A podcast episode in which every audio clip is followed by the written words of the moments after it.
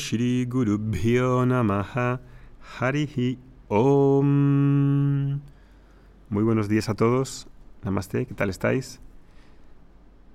Vamos a sacar dentro de unos días un canal nuevo que se llama canal de Telegram. Es una forma, es una aplicación eh, web y de móvil que es muy parecida a WhatsApp, funciona mucho mejor, no tiene límite de usuarios, se pueden enviar audios, vídeos y lo vamos a poner a disposición vuestra para que estéis en contacto con nosotros y recibiendo los podcasts si no lo recibís bien por la plataforma de WhatsApp, por ejemplo, que no funcionaba del todo bien.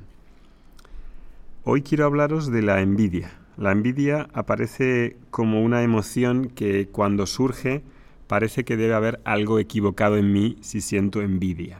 Sin embargo, es una emoción muy natural y muy común. Puedo vivir esa envidia como una energía que me envenena, me hace mal a mí y al otro, o puedo utilizarla quizás como un trampolín para superarme, para que la otra persona también mejore y para que la sociedad en su conjunto pueda mejorar. Para poder hacer eso, creo que es preciso primero entender una fuerza inherente en la naturaleza que es la selección natural. Esta selección natural puede que nos haga ser competitivos si hay escasos recursos. Hay, hay recursos que no son necesariamente escasos, como por ejemplo la luz, como por ejemplo el espacio, como la creatividad, como las ideas, incluso el agua pues todavía es un recurso abundante. Hay en otras cosas que sí que hay ciertos recursos más limitados. Por ejemplo, los árboles en la naturaleza compiten con la luz cuando tienen que coger sus rayos de luz y tienen que crecer y tienen que trepar, ¿no? También lo vemos lo mismo con los insectos o con los animales. Entonces, la competición dentro del orden natural es algo natural. Lo que pasa es que cuando decimos competición es un término que cargamos emocionalmente y que no necesariamente ha de ser visto como algo intrínsecamente eh, dañino. Ese valor de dañino es el que damos nosotros a través de un juicio que hacemos.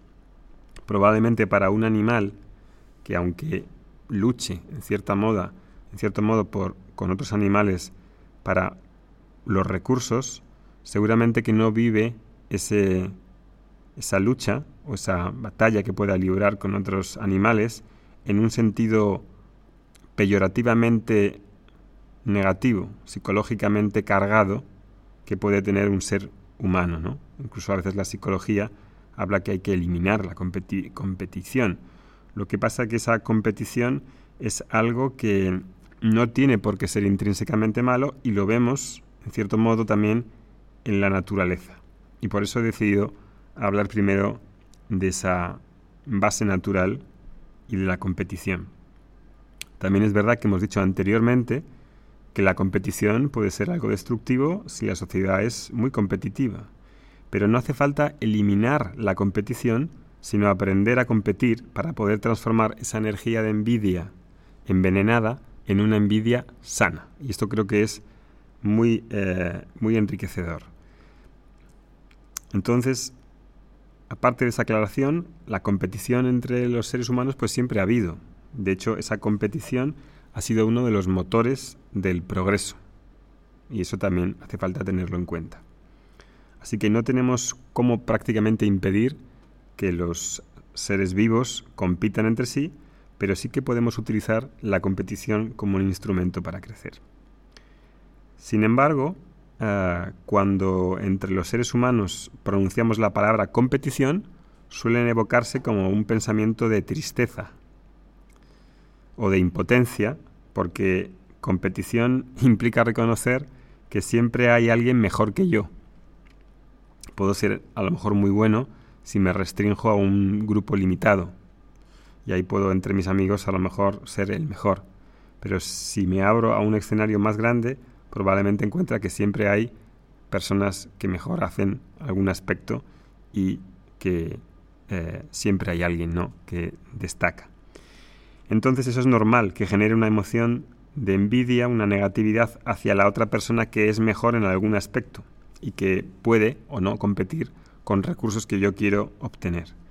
Imagínate una persona que es eh, psicólogo y ahora justo con el coronavirus, pues tú eres psicólogo y no puedes atender a tus pacientes y ves que otro psicólogo de tu mismo pueblo está a tope con clases online, está a tope con, con su trabajo y tú no tienes ni idea de cómo hacerlo online y de cómo establecerte en Internet. Además, este psicólogo lo hace súper bien, súper profesional, tiene un sistema de citas y reservas en directo, tiene diferentes incluso cursos por, por edades, tiene una pedagogía fantástica y además técnicamente es excelente. Y ahí, claro, como ves algo que tú no tienes, pues la reacción puede ser negativa, incluso tan negativa que puedas intentar destruir psicológicamente al otro diciendo que es un arrogante, diciendo que es un oportunista, que eso no es lo normal, que la psicología tradicional siempre ha sido presencial, esto y lo otro. En realidad, pura envidia, en este sentido negativo del término envidia. Incluso también puedes destruirte a ti misma diciéndote o condenándote sobre, algo, sobre ti misma, sobre tu incapacidad, haciéndote la pobrecita, por ejemplo. Ahora, también se ve en personas con cierta maestría que, sobre todo si tienen un corazón abierto, que saben transformar la envidia, y esto es lo más significativo que quiero deciros, la envidia en una expresión de elogio, en una expresión de admiración. Por ejemplo, alguien que sabe cantar, tiene el don de la voz. Una persona de ese calibre, que tiene un corazón abierto y bueno, puede decir, caramba, Mira este fulano, qué voz tiene, cómo canta, qué tono más bello. Agrada a los demás y también se ve que se agrada a sí mismo porque le gusta cantar. Me gustaría tener su voz. Ahí doy un paso muy importante porque no me lo quedo para mí y le critico y tengo ese sentimiento negativo como acorralado de envidia, sino que ahí la envidia está haciendo un movimiento nuevo en el que pasa de ser una energía negativa que vivo con una intimidad que no quiero que los demás sepan, como algo mío sombrío, que es venenoso para mí y si critico también para el otro. Y entonces ahí es como si la, la envidia empezase a abrirse, esa envidia que consiste en una especie de admiración reprimida. Entonces empiezo a abrirlo y admiro algo que el otro tiene lo declaro, lo declaro, declaro abiertamente que, admiro y elogio a esa persona. Si el otro me escuchase, psicólogo, y fuese capaz de transmitirle, de comunicarle que admiro su trabajo, eso ya es un elogio. Es diferente que la envidia, es un cumplido hacia él. Cuando admiro una cosa buena y tengo un deseo de tener aquello, y coloco expresamente ese reconocimiento, esa energía que queda ahí apresada en la envidia, torturante, ahora se empieza a transformar. En vez de criticar, elogio, felicito, congratulo. La envidia insana se empieza a hacer otra cosa diferente. Ponte un ejemplo, ¿no? En que puedas tener en tu pueblo, en tu ciudad y la profesión que tengas, ¿no? Hay otra persona, imagínate, pues un psicólogo, un dentista, muy popular, al que ha llegado y de repente, pues Mucha gente del pueblo va a él y solamente quiere ser atendido por él. Si tú fueses ese dentista exitoso y el otro dentista que había en el pueblo anteriormente te empieza a decir cosas buenas de tu empresa, de lo bien que está funcionando, de lo bien que te está yendo, y que dice que todos los pacientes quieren ir contigo, ese es el inicio de una expresión adecuada de la envidia. Ahí es el momento donde tú también como dentista exitoso no has de fingir hipócritamente que no tienes éxitos, que es la suerte, que es que es la gracia divina, que es esto y lo otro, con la finalidad a lo mejor de hacer sentir a la mejor, de hacer sentir a la persona un poco mejor. Pero en realidad eso es una especie como de, de humildad falsa, fingida. Y ahí es donde también podemos ayudar a otros que tienen envidia hacia nosotros a expresarlo. Y, he de decir lo bueno que hago, porque debe de haber algo de bueno para si hay cierto éxito. Entonces ahí no he de quedarme callado y fingir. Ahí lo que puedo hacer es expresar también los méritos, lo bien que he dado un conjunto de factores, de esfuerzo, de estudio, de equipo, de liderazgo, de dedicación, de elaboración de un método, de procesos, de gracia. Eso hace que la otra persona pueda empezar a mejorar también. Y esa actitud de abrirse y en los dos sentidos, tanto la persona que siente envidia como el envidiado, los dos ahí se colocan de una manera diferente.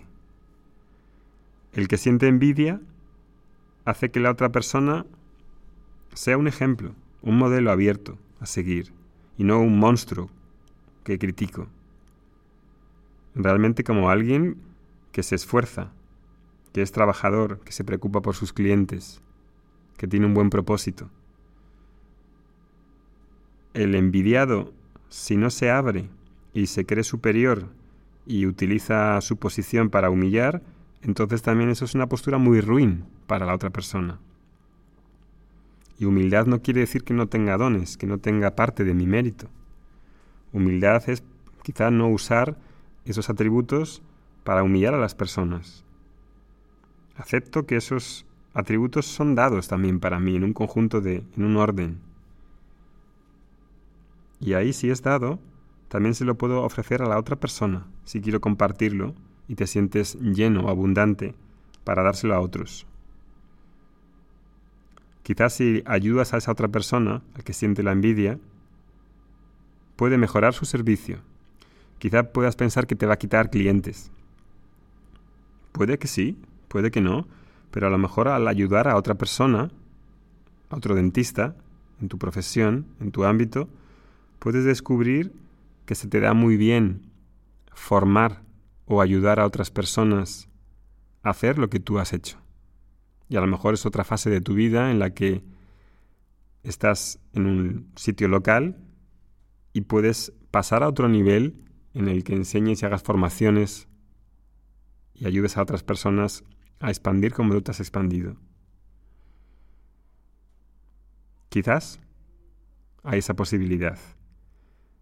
Y aunque haya más competencia, aunque sigas viendo que hay una competencia si te quedas en el nivel local, eso también significa algo muy importante y es que ahora, si hay más competencia, tú tienes que hacerlo mejor todavía. Y eso es muy interesante. Porque entonces la competición pasa a ser algo positivo, si se vive con esa energía sana. Ahora he de mejorar y de seguir adelante, innovando, trayendo algo mejor en mí.